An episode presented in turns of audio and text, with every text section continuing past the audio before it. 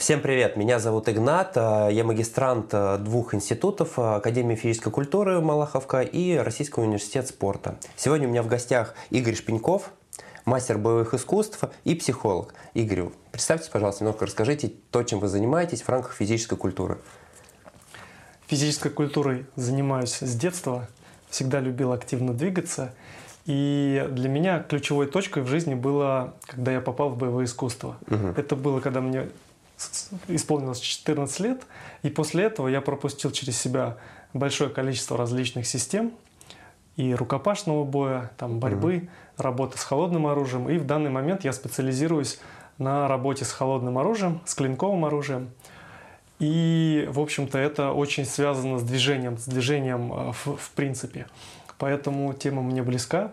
Угу. У меня тренерский опыт уже, уже там, лет 20. Я где-то с 2000 с 2004 года беспрерывно преподаю и учусь, поэтому угу. физическая культура – это то, чем я занимаюсь. Игорь, а применяете в своих тренировках вот а, именно какое, какие, так сказать, вооружения, какое вот у вас, а, я так понимаю, клинок, да, вы сказали? Вот да, перечислите, работ... пожалуйста, все вот именно. Да, я работаю с коротким клинком. Угу. Это нож, кинжал, кортик, наваха, стилет. Угу. Это опасная бритва. Угу. Это может быть там короткоклинковый меч или с длинным клинком я тоже работаю. Угу. Это не, немножко не мой профиль, но все равно в процессе тренировок приходится и с длинноклинковым оружием работать.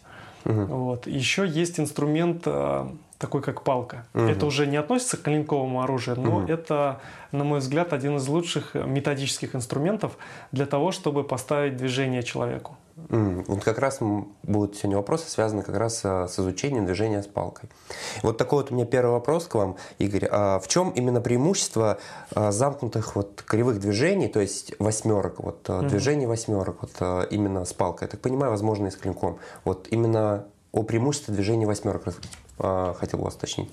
Да, ну начнем с того, что я бы движение разделил на, на два таких подтипа. Угу. Потому что движения, они бесконечны в своем многообразии. Но если мы рассматриваем с точки зрения именно каких-то систем, угу. то движение может быть линейным, угу. возвратно-поступательным, туда-сюда, да, вот. Угу. И, например, с точки зрения там фехтования можно работать в линию, угу. вперед-назад, просто дистанция. А может быть движение сферическое, когда оно распространяется во все стороны. И это движение, оно более жизненное, более природное. Потому что если мы посмотрим вообще на природу, угу. то в природе все циклично. Согласен. День, ночь, там а, лето, зима, прилив, отлив. И угу. это все обычно не в линию идет, а оно сразу же распространяется на 360 градусов. И с точки зрения движения человека точно так же можно посмотреть на, на просто на линейное движение, угу. и можно посмотреть на движение именно в объеме. Причем, если мы берем какие-то базовые движения. Ну, например, человек, он дышит. Угу. Когда человек дышит, он расширяется во все стороны и также начинает обратно ну, возвращаться к исходному положению. И это принципиально другое построение движения, принципиально другое мышление, ну и другой объем. Угу. Но зато, когда человек начинает двигаться и мыслить в сфере, угу. как бы так сферично, да, то это это совершенно другие ресурсы, совершенно другие процессы. Сразу же могу привести пример. Человек, который мыслит в линейной логике, угу. и если это перенести там, на боевое искусство, на какую-то ситуацию конфликта, да, угу. то один на один линейный угу. такой поединок. А если посмотреть сферическое, то противников же может быть несколько. Согласен. И они могут работать с разных сторон. И вот если человек в своей базе не мыслит на 360 градусов, а он все время работает в линейной перспективе, то есть он работает угу. один на один, как, например, это происходит в спорте. Вот в спорте это, как правило, поединок один на один. Это будь то бокс, там фехтование, это угу. может быть там какая-то борьба или еще что-то. То есть там мышление такое ну и, соответственно, сам поединок, он вот так вот выстраивается. А если смотреть боевые искусства, то мы смотрим в большем объеме. Почему? Потому что, во-первых, противников может быть несколько, угу. могут быть а, они вооружены разными предметами. Кто-то может вообще быть безоружным, а кто-то может быть вооружен там копьями, угу. мечами, шпагами, чем угодно. Да? И это, соответственно, сразу же приучает по-другому мыслить, а соответственно и по-другому двигаться. И возвращаясь к самому движению, Угу.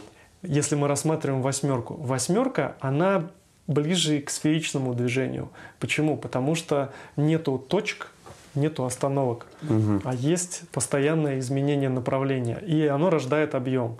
И вот от одной восьмерки, когда мы в одной плоскости работаем, мы же живем в трехмерном пространстве, Да, да, да.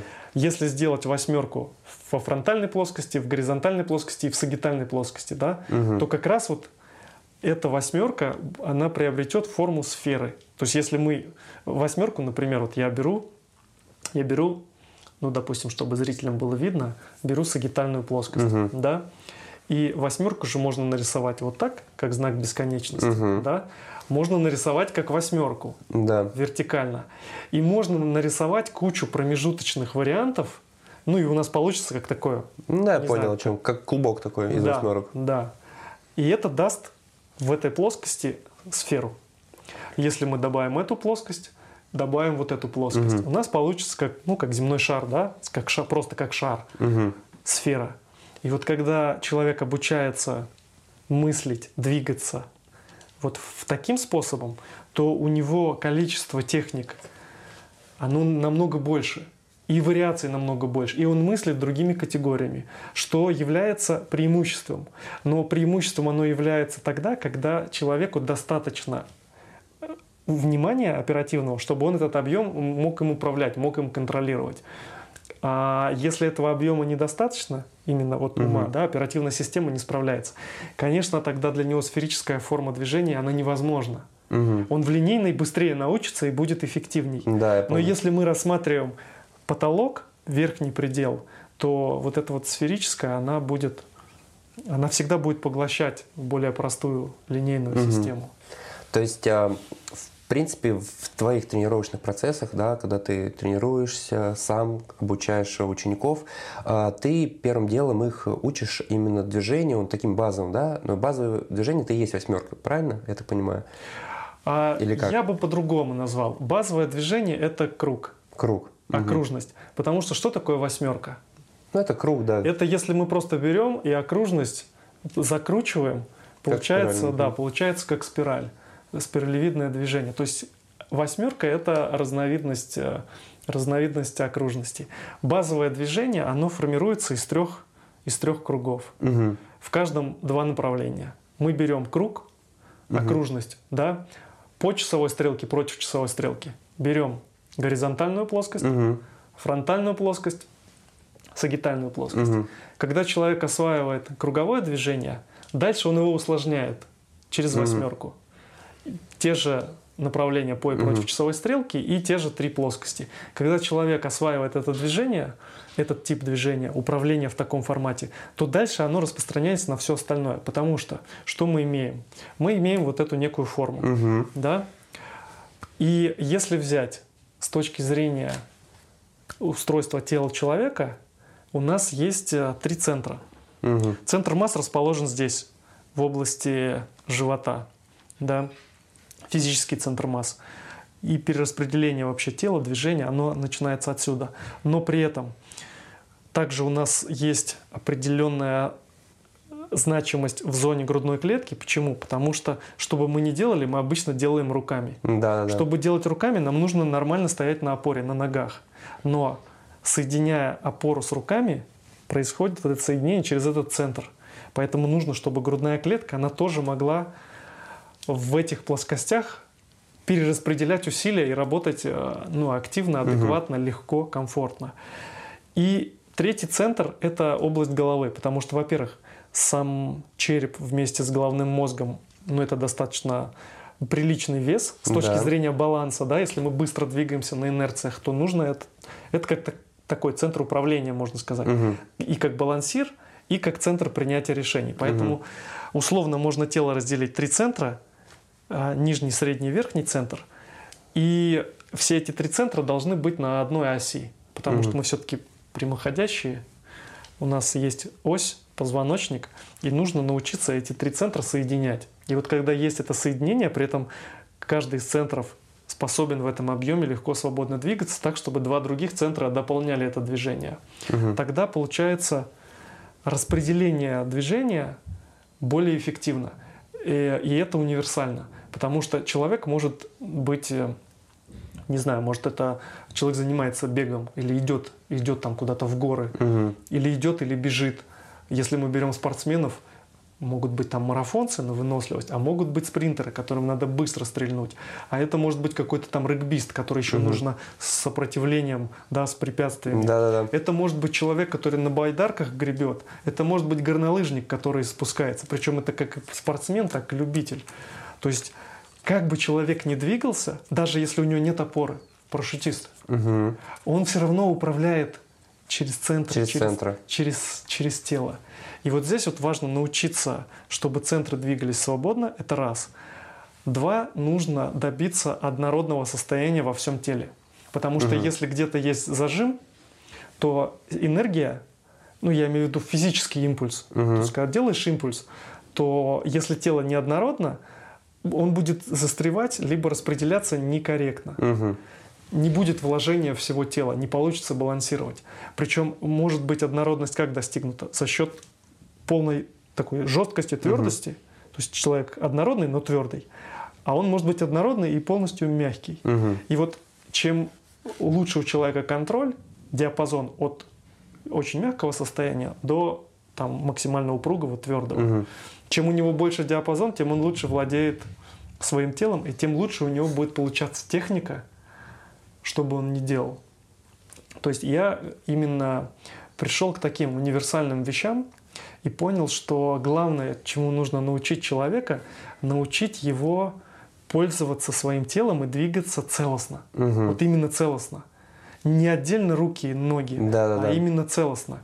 И вот это приводит к, к другому качеству техники, мышления, движения, даже состояние здоровья, оно напрямую с этим связано. Угу. И вот здесь как раз мы начали говорить про палку, да, палка, на мой взгляд, один из универсальных инструментов, который позволяет это четко, быстро поставить. А, вот смотри, получается, если мы берем, вот, например, целостное движение, да. это такое, как бы, ну, назовем ее там восьмерка, условно, это целостное движение. У нее как бы точки старта особо непонятно где, она может с любого момента начаться, да? да. И точки финиша у нее нет. То есть, если мы запустим такой маятник, он будет бесконечно. А если берем прямолинейное движение, то оно всегда имеет старт, и финиш, правильно? И, соответственно, если мы берем в рамках, э, например, просто движений вот в любом виде спорта mm-hmm. там, или в рамках там какого-то вида деятельности, да, то если человек умеет как бы с любой точки начать и в любой точке закончить, то это как бы более профессиональная как бы получается деятельность. А если он только может с точки старта начать и только финиш, да, то есть получается, как ты сказал, он не может друг, расширить как бы возможности своих движений или там деятельность свою. То есть ему нужен необходим старт, правильно? И необходим финиш. То есть я это так понимаю.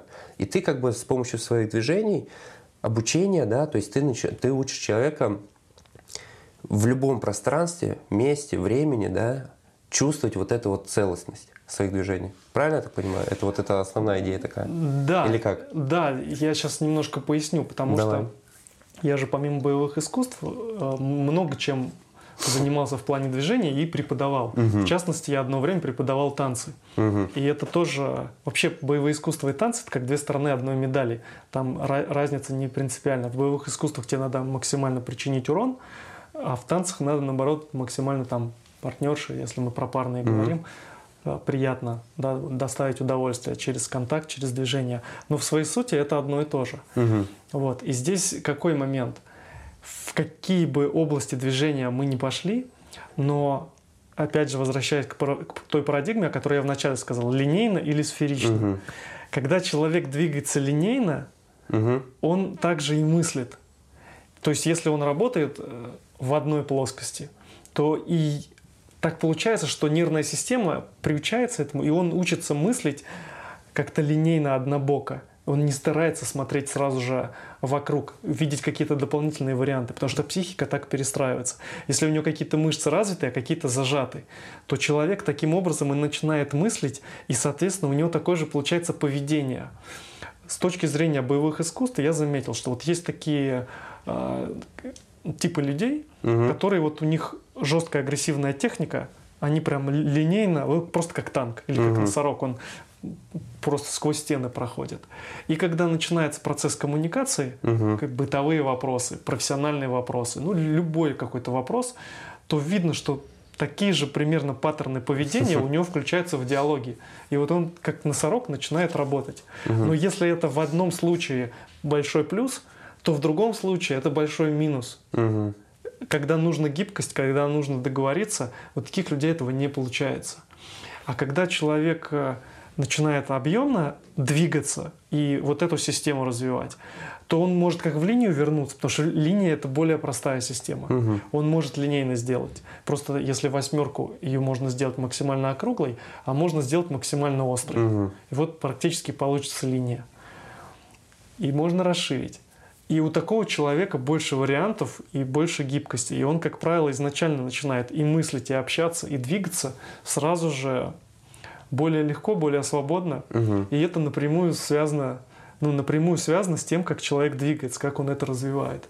Угу. Поэтому в этом плане имеет смысл, ну, имеет смысл развивать вот этот объем. Да, я понял. А, смотри, Игорь, такой еще вопрос. Получается, мы, э, ты изучал единоборство, ну, боевые искусства без оружия, да? То есть это один уровень движения, да? Но потом ты добавляешь к этому уровню движения еще следующий уровень, беря предмет в руку. То есть и ты переносишь свою как бы энергию, ну, как бы удлиняешь mm-hmm. руку. Это может быть кокоть, как у животного, там, или это может быть палка более длинный срез. То есть здесь же, это же получается следующий уровень как бы построения движения у тебя в голове, да? Вот об этом можешь немножко рассказать, как это ты для себя понял?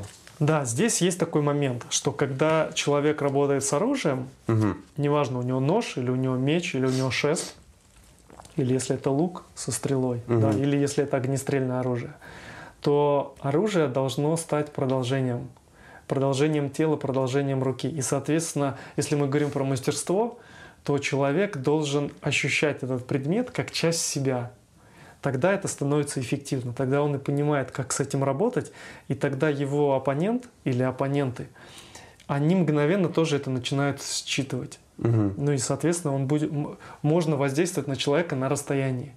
Почему? Потому что нервная система, она считывает опасность. Угу. Если есть опасность, либо если нет опасности, это все работает. И поэтому, если человек умеет этим пользоваться, то можно воздействовать и на расстоянии таким образом. И вот для того, чтобы управлять предметом, в предмете же нету нервных окончаний. Да, да, да. Но нужно настолько развить чувствительность, в частности мелкую моторику, чтобы руки были настолько чувствительными и могли передавать импульс от всего тела в предмет, предмет. и еще им управлять. И здесь чем больше предмет, чем тоньше моторика, тем выше должна быть система управления. Угу. И в этом плане, когда речь идет там о работе с палкой, с шестом, угу. или там фехтование, да, с, там, с рапирой, угу. с какими-то такими предметами, то там идет управление на высоких скоростях, очень тонкое, точное, и за счет того, что есть противопоставление, да, как поединок, сразу же все это обостряется тем, что это всегда вопрос жизни и смерти. Угу. Если человек пропускает удар холодным оружием, он понимает, что все, он он погиб. Угу. А соответственно нужно так двигаться, чтобы быть э, готовым поразить противника и не самому при этом не погибнуть. Угу. И вот когда нервная система в таком режиме работает, это очень хорошо развивает культуру движения в целом. Угу. То есть здесь нужно научиться, чтобы предмет стал продолжением, э, продолжением тела. А для этого объем внимания нужно максимально увеличить. Условно, внимание можно, можно рассмотреть, это метафора, как мышцу. Угу. То есть, например, если у меня мышцы слабые, я беру на турнике, подтянулся один раз. Все, два подтянуться не могу. Угу. Если я тренируюсь, через месяц я подтянулся два раза, через год я подтянулся 10 раз, угу. через там, если я постоянно тренируюсь, там, я не знаю, в книге рекордов Гиннесса там чуть ли не тысячу раз подтягиваются. Угу. То есть это поддается тренировке, это мышца. Угу. Ну, это если мы сейчас про физическое угу. тело говорим. Если как метафору мы рас, рассматриваем, смотрим на внимание, оперативное внимание, то условно внимание также можно тренировать. И можно такую аналогию, как, как свет. Угу. Вот у кого-то внимание это маленький такой фонарик. Угу. Он посветил, он вот такое пятно. У кого-то фонарик помощнее, Мгм. а у кого-то а, как прожектор со стадиона. Человек включил, фу, и он этим светом ну, просто ослепляет. И вот если я приведу пример из боевых искусств, Мгм. взять два воина. Мгм. Один мастер, а другой неподготовленный. Вот они стоят в кромешной тьме друг напротив друга. Неподготовленный воин включил свой фонарик, ну, осветил какую-то часть этого воина, куда он хочет ударить там или это. И это такой прожектором, Мгм. все, он его просто ослепляет. Поэтому, когда идет воздействие, Мгм. помимо техники, всегда идет воздействие на уровне психики. Мгм. И когда идет такая плотная психика, давление, оружие еще есть вот эта опасность, реальная угроза жизни, это все нервной системой оппонента считывается. Мгм. И если у него сигнал слабее, если его система менее развита, Мгм. никаких шансов. А, смотри, Игорь, а когда ты же сначала изучил как бы в основном работу со собой, да, ну то есть Да. со своим собственным телом, и когда ты переходил уже на грубо говоря, предметную деятельность, то есть с предметом, да, то есть сложно ли было тебе перейти, и было ли тебе это что-то такое новое, необычное, то есть как быстро ты это уловил, то есть если мы берем развивающий организм, да, Мгм. то есть мы его сначала научили использовать себя, а потом переходить на предмет. Вот именно сам переход, и что вот он тебе как бы дополнительно дал, ты это смог считать сам по себе? Предмет мне позволил лучше, по- лучше понять управление собой. За счет этого произошел прирост. И Мгм. когда я стал лучше управлять собой, я лучше стал управлять э, и предметом. Вот я сейчас привел пример, как такую ситуацию Мгм. вопроса жизни и смерти. Да, да, да.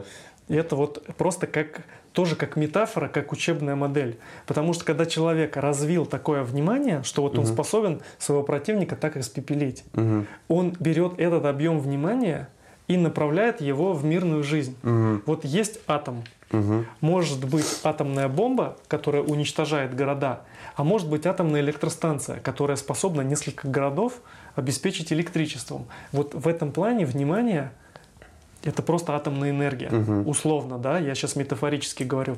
И у кого-то ее настолько много, что человек может э, использовать это переговорном процессе, в мыслительном процессе. Если он ученый, он, соответственно, какие-то умственные процессы развивает. Мгм. Или он профессионал в какой-то конкретной сфере, но у него запас оперативного внимания такой, что позволяет ему быть чуточку дальше, чем ну, большинство людей, у которых это просто не развито.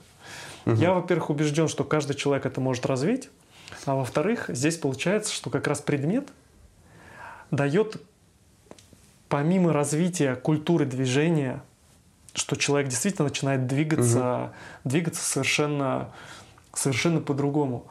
Помимо культуры движения ра- развивается и культура мышления. И Мгм. это все напрямую, за- ну, напрямую связано. Поэтому здесь идет сразу же прирост вообще в качестве жизни человека. Мгм. И здесь предмет является тем а, инструментом, который позволяет тело перевести на совершенно другой уровень развития. Мгм. Через предмет. За счет того, что внимания требуется Да. больше, управлять сложнее, и это же все, когда возвращается обратно, дает вот такой эффект. Мгм. Вот смотри, Игорь, ты, получается, спортом не заним... Ну, как бы к спорту ты относишься... Ну, как бы ты к нему не относишься, потому что ты не занимаешься спортом, я так понимаю, да? Ну, Или как это правильно сказать? Я, вот мое личное мнение, если мы берем профессиональный спорт, Мгм. опять Ну да, же, конечно, по, по опыту наблюдения, то профессиональный спорт, он калечит. Мгм. Сейчас такой уровень требований к профессиональным спортсменам, что без допингов, без сверхнагрузок, без перегрузок для Мгм. организма просто люди не конкурентоспособны. Да. Поэтому спортсмен, он понимает, что ну за что, за что он на это идет. И, конечно же, я думаю, не факт, ну, как это, не надо никого убеждать, что профессиональный спорт, он калечит. Мгм. То есть Люди я имел в виду... получают инвалидность. Я имел в виду к тому, что, к примеру, если мы берем в рамках физической культуры, да, вот ты занимаешься для себя, обучаешь других. Ты же их обучаешь не для того, чтобы они пошли потом куда-то там выступать и каких-то добились высот. Для себя, для собственного Да. я. А здесь уже получается не спорт, а физическая культура. Да. Вот спорт и физическая культура, они разные по целям. Мгм. Соответственно, и по нагрузке, соответственно, и, и по подходам. Если здесь нужно в рамках соревнований кровь из носа, неважно, что будет травма, но нужно выступить и победить, и это поэтому на здоровье так оказывает влияние, то если мы говорим о здоровье, долголетии и развитии, то здесь подход принципиально другой. Мгм. Нужно максимально подобрать нагрузку, адаптировать ее так, чтобы это улучшало жизнь, развивало ее. И, конечно, да, я больше сторонник такого подхода. А смотри, Игорь, а, если мы берем твои тренировочные процессы, ну, к примеру, там, с предметным с предметом, да? да? То есть мы же можем сюда в рамках вот этих всех тренировок отнести же несколько видов деятельности. То есть это первый вид деятельности, это там, условно говоря, единоборство просто, как в чистом виде. Ну, то есть там какая-то элементарная борьба, взаимодействие с противником, да. Потом мы туда, это и УФП автоматически.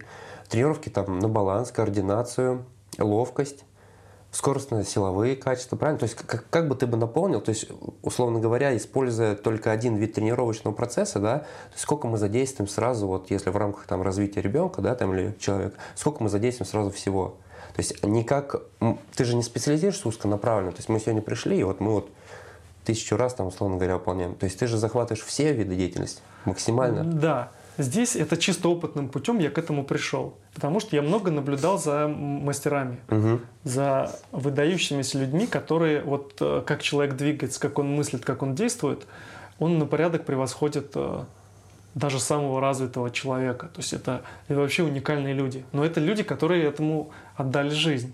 Ну, это понятно. И да. я заметил, что все мастера, они даже двигаются похожим образом. Они все целостны. Вот у них ключевое – это целостность. Они могут работать в совершенно разных техниках, но у них вот это, их это объединяет. Тогда я стал задумываться, так, раз целостность это важно, то значит нужно учиться этому и обучать. И поставив себе такие вопросы, я постепенно пришел к тому, как это сделать. И сейчас с каким бы запросом человек ни пришел, я понимаю, что его нужно просто подвести к целостности. Угу. А с каким инструментом, через какой инструмент, каким способом, это вторично. Угу. И я обычно подстраиваюсь под человека. То есть я вижу, что человек, вот у него изначально есть такой бэкграунд. Значит, через этот бэкграунд дальше я ему просто подаю упражнения. Я каждый раз упражнения придумываю новые. Угу. Почему? Потому что у меня есть система. У меня есть система знаний, к чему нужно прийти. Метафорически могу сказать так. Угу. Вот если есть гора, угу. да, высокая, вот. И я был на вершине много раз. Я спустился вниз, беру там очередного туриста, и мы делаем ну, восхождение на гору. Угу. Но я каждый раз иду новым маршрутом. Почему? Ледник сместился, тропинки да. все засыпало. И за счет того, что я был там, я понимаю, как туда пройти, и могу помочь человеку сделать это восхождение. Потому что если бы он шел сам, он мог и не дойти. Много нюансов это опасно. Угу. Ну, есть подводные камни, как угу. говорится. А за счет того, что я многократно, ну, постоянно там был, то ему со мной у него гораздо больше шансов и вероятности, что он туда поднимется. Но опыт он получает все равно свой. Я за него работу не делаю. Я ему только помогаю совершить вот это восхождение. Условно, вершина – это есть целостность. Угу. И как к этому прийти с каждым человеком или с каждой группой, мы идем своей тропой. Угу. Это зависит от группы, от возраста. Потому что с детьми одна работа, со взрослыми угу. другая работа. Если человек пришел, он изначально там был боксером, это будет один тип тренировок. Если человек пришел, он изначально был там танцором, угу. будет другой тип тренировок. И можно через палки, можно через ножи, можно там через там, баскетбол, через танцы, через серфинг. Угу. Неважно уже через что. Я как-то проводил э, тренировку для... Э, есть такое, такое движение, вейк, угу. не вейк, а саббординг. Вот там да, сейчас становится популярным. И это такая надувная доска и весло. И вот просто мы брали весла и делали упражнения, причем на воде с этими веслами. И люди получали дополнительный опыт, и это их продвигало в их спорте. Угу. Потому что там они профессионалы, а я им давал некое такое другое видение, угу. потому что все равно мы все равно вернемся к этим трем центрам.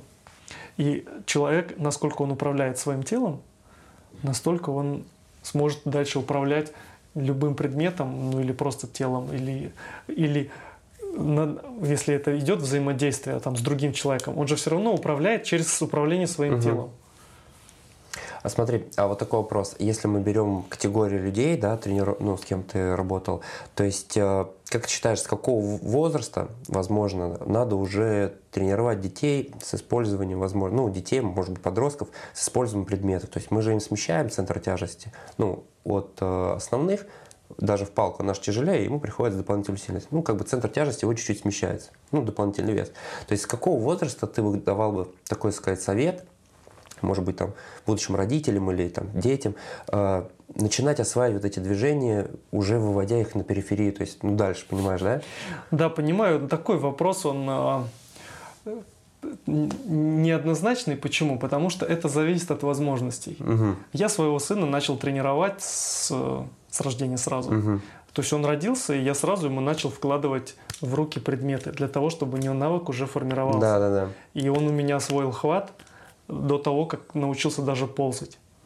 Вот. Ну, вот, а если мы берем в рамках, ну, ну, условно говоря, берем в рамках такой общей физической подготовки, там, в заведениях, школах, там, вот в такого, да, формата, то есть э, как бы, если берем целостную какую-то систему, не индивидуальные Да, я понял. Но здесь, опять же, с самого, с самого раннего возраста, когда ребенок уже в состоянии воспринимать информацию, просто mm. нужно подавать это в форме игры. Да, обязательно. Нужно вот, подавать это в форме игры, и нужно максимально загружать ребенка по вот всем а, плоскостям, модальностям, нужно сразу же в нем формировать вот эту сферичность, Мгм. чтобы он одинаково хорошо работал во всех плоскостях, в горизонтальной, фронтальной, сагитальной. И просто чтобы он мог взаимодействовать с предметом и друг с другом. То есть здесь чем, чем раньше, тем лучше. Потому что способности к адаптации, к развитию, они... Вот ребенок родился, у него сразу же в течение нескольких там часов, дней способности резко уменьшаются. Мгм. Потом есть отсечка, это год, до года. Мгм. Потом дальше опять все это начинает сокращаться до трех лет. И есть такая точка в районе пяти лет. Ну вот это возраст, дети Маугли есть такая, Мгм. есть такая Я категория, что если, например, после пяти лет ребенка спасают, он там до этого жил с, там, с животными, да, ну, Ну, я может, понял, понял. несчастный случай, то человека даже не спас, ну, его уже нельзя Ничего не обучить. учить, да. Речи он не научится. И это как пример, и это напрямую на, на движение влияет. Поэтому чем более богатое воспитание в плане двигательной Мгм. активности, чем раньше, тем лучше. Здесь я бы так поставил. А Мгм. там у кого какие возможности. Мгм. То есть если организовать специализированные такие детские сады, где прям с яслей детьми занимаются, и в форме игры без нагрузок. Это Да. должно быть в удовольствие, в Да. радость. Но там мячи катать, ты палки какие-то рисовать, вот еще Камушки что-то. Вот. кидать там. Камушки кидать, да, да. Здесь вот просто нужно максимальное разнообразие. Мгм. А когда у ребенка появляется уже такой возраст, когда он более-менее понимает, э, вот э, у меня был опыт работы с детьми, там возраст где-то там 6-12 лет. Мгм. И я Начальная именно школа, да, с- такая? именно с палками. Мгм. И причем там была группа такая разношерстная. И я вижу, как э, быстро дети схватывают, им это нравится. И здесь им даже не нужно это прям понимать, нужно, чтобы они на уровне движения это впитали. И это дает им большое преимущество в дальнейшем развитии. Потому что чем человек богаче по движению, Мгм. тем он богаче будет и интеллектуально, и психически. Потому что это связано напрямую. Но мы его не готовим никакой виду специализации, мы его просто готовим к жизни тем самым. Игра, интерес, радость. Вот два таких э, ингредиента успеха, развития. Мгм. Это движение и радость.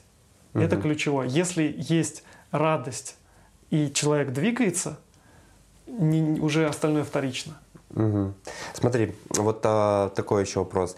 Как вот выбранная тобой часть вот этой всей физической культуры, да, где ты специализируешься, а, влияет на уровень интеллекта человека? То есть в дальнейшем какие он получает этого плюсы? Нет, ты очень много об этом уже рассказал, но именно если берем уровень там интеллекта, да, вот именно развитие вот такого интеллекта, а, возможно, его новое ну, даже будем говорить примитивно, там, к примеру, все знают об этом, если ты изучаешь новое движение, там новая нейронная связь, да, вот, вот насчет интеллекта и твоего, и твоей, так сказать, части тренировочного процесса, вот твоей всей специализации.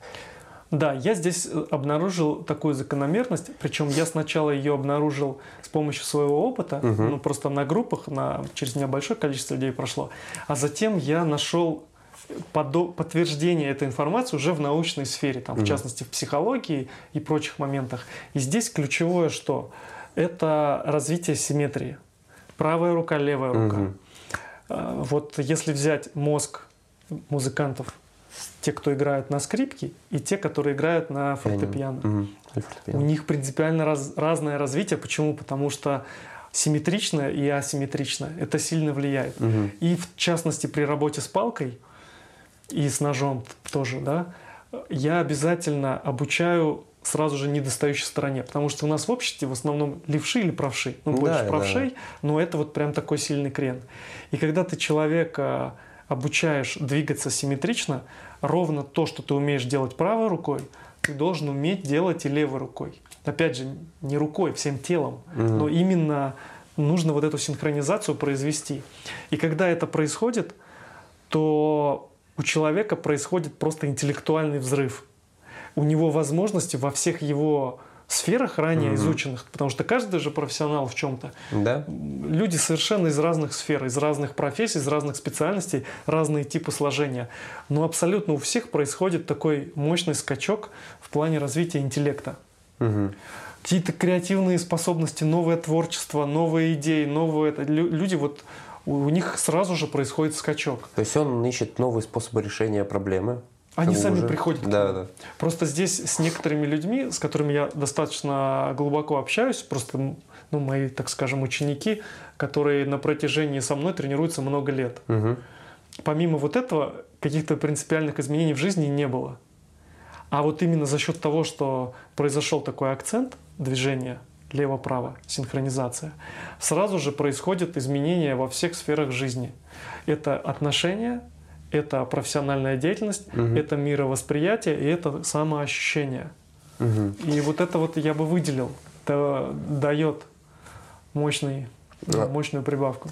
А смотри, получается, вот ты мастер боевых искусств, и вот психология, да, вот мы добавили. А психология, это, я так понимаю, твое как бы не новое, но уже состоявшееся тоже направление, где ты сейчас как бы специализируешься. Да, потому что я как, ну, начал преподавать я примерно, когда мне было где-то 21 год. Сейчас Мгм. вот мне практически 40. Мгм.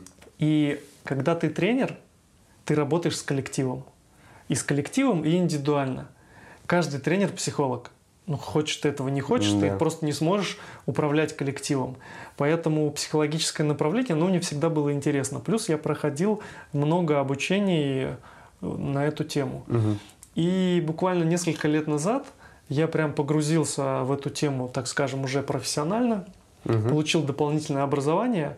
И сейчас в рамках своего проекта я это как отдельное направление тоже начал вести. Почему? Потому что я заметил, что не все люди, они думают, что вот движение их прям вот так будет развивать. Мгм. Хотя я убежден, что развитие должно быть только комплексным. Мгм. Если человек хочет развиваться, то он обязательно должен работать и с телом, и должен работать с- со своей психикой. Мгм. Это взаимодополняющие вещи. Если человек работает только с телом или только с психикой, это менее эффективно, чем работать в объеме.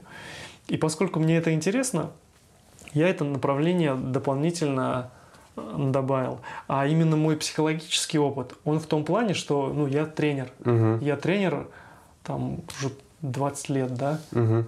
и, ну, естественно, это уже на уровне, просто на уровне навыка.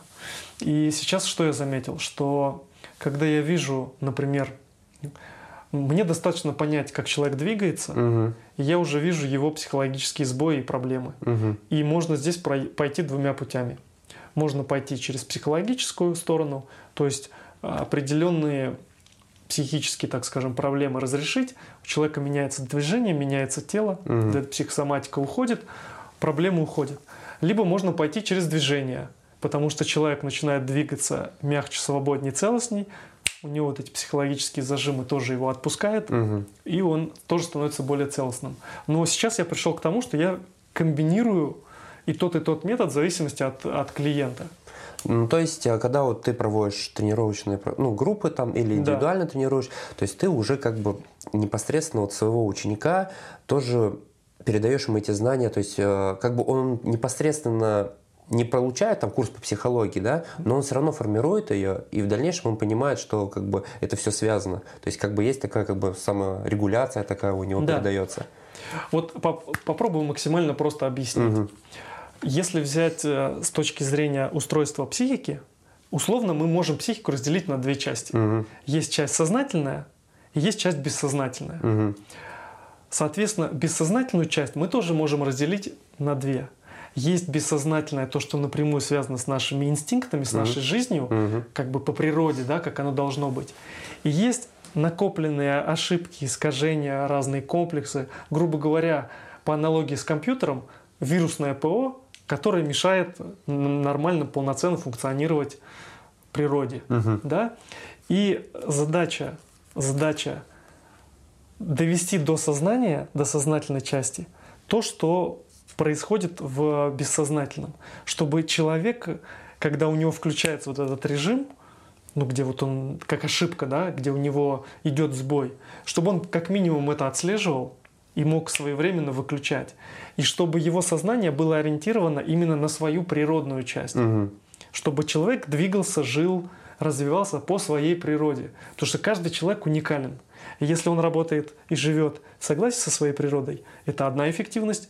Если человек идет против своей природы, ну, естественно, эффективность другая. И здесь я просто его систему как бы перенастраиваю, помогаю человеку понять это, потому что для этого нужен человек со стороны.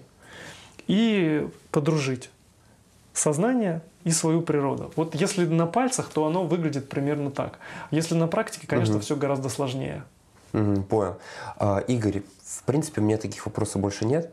А, Скажи, может быть, у тебя какой-то есть будущий проект, а, который ты хочешь реализовать, а, или у тебя есть новое направление? То есть ты очень много всего изучаешь, у тебя вот, а, я слышал, ты теперь используешь опасную бритву в своих тренировочных процессах. Ну, небольшое такое, сказать, презентацию вот этого проекта можешь сказать? Ну, если взять, э, чем я занимаюсь, у меня есть проект, он называется «Мирный воин». Да, я И это понял. проект про комплексное развитие человека, Мгм. где я использую как раз знания боевых искусств, физкультуры, да, вот все, что связано с движением Мгм. человека, и знания психологии для того, чтобы максимально развить природный потенциал человека, максимально развить его умственные способности, Мгм. его психику, его тело, ну и, и максимально раскрыть человека вот для того, для чего он предназначен. Да? Поэтому здесь есть сразу несколько направлений. Отдельно есть направление боевых искусств. Это работа с... Это рукопашный бой, работа с холодным оружием, работа с палкой. То есть там таких поднаправлений, Мгм. их очень много. Все они про целостность. Мгм. То есть тут уже э, специализаций может быть много. Я просто сам постоянно изучаю что-то новое и все время это в проект добавляю. И вторая половина да, проекта Мгм. это именно развитие э, такое психологическое, психическое направление с точки зрения, с точки зрения развития именно психики человека. Мгм. Здесь идет и интеллект, и психика как вот система, да, потому Мгм. что психика, она может быть, э, ну, как некий такой тоже элемент. Ведь когда люди начинают друг с другом коммуницировать, вот с кем-то ты заходишь в одно пространство, Мгм. и тебе комфортно. Да. А с кем-то ты чувствуешь э, какой-то неприятный человек, Мгм. лучше отойти. Это за счет того, что произошло в взаимодействии психики. И вот я, используя опыт боевых искусств, в том, чтобы обучить человеку таким моментам. Мгм. То есть э, моя задача проекта «Мирный воин» максимально проапгрейдить человека так, чтобы его потенциал раскрылся ну, по максимуму, да, на- насколько Да. это возможно. И проект живой, он развивается, направления постоянно добавляются, как бы новые люди притягиваются. И вот это то, чем я занимаюсь, мое основное. Все, понял. Спасибо, Игорь. У нас сегодня был в гостях Игорь Шпеньков. А, Ну что, ребят, до новых встреч. Задавайте вопросы в комментариях, подписывайтесь на канал, ставьте лайки. Все, спасибо всем.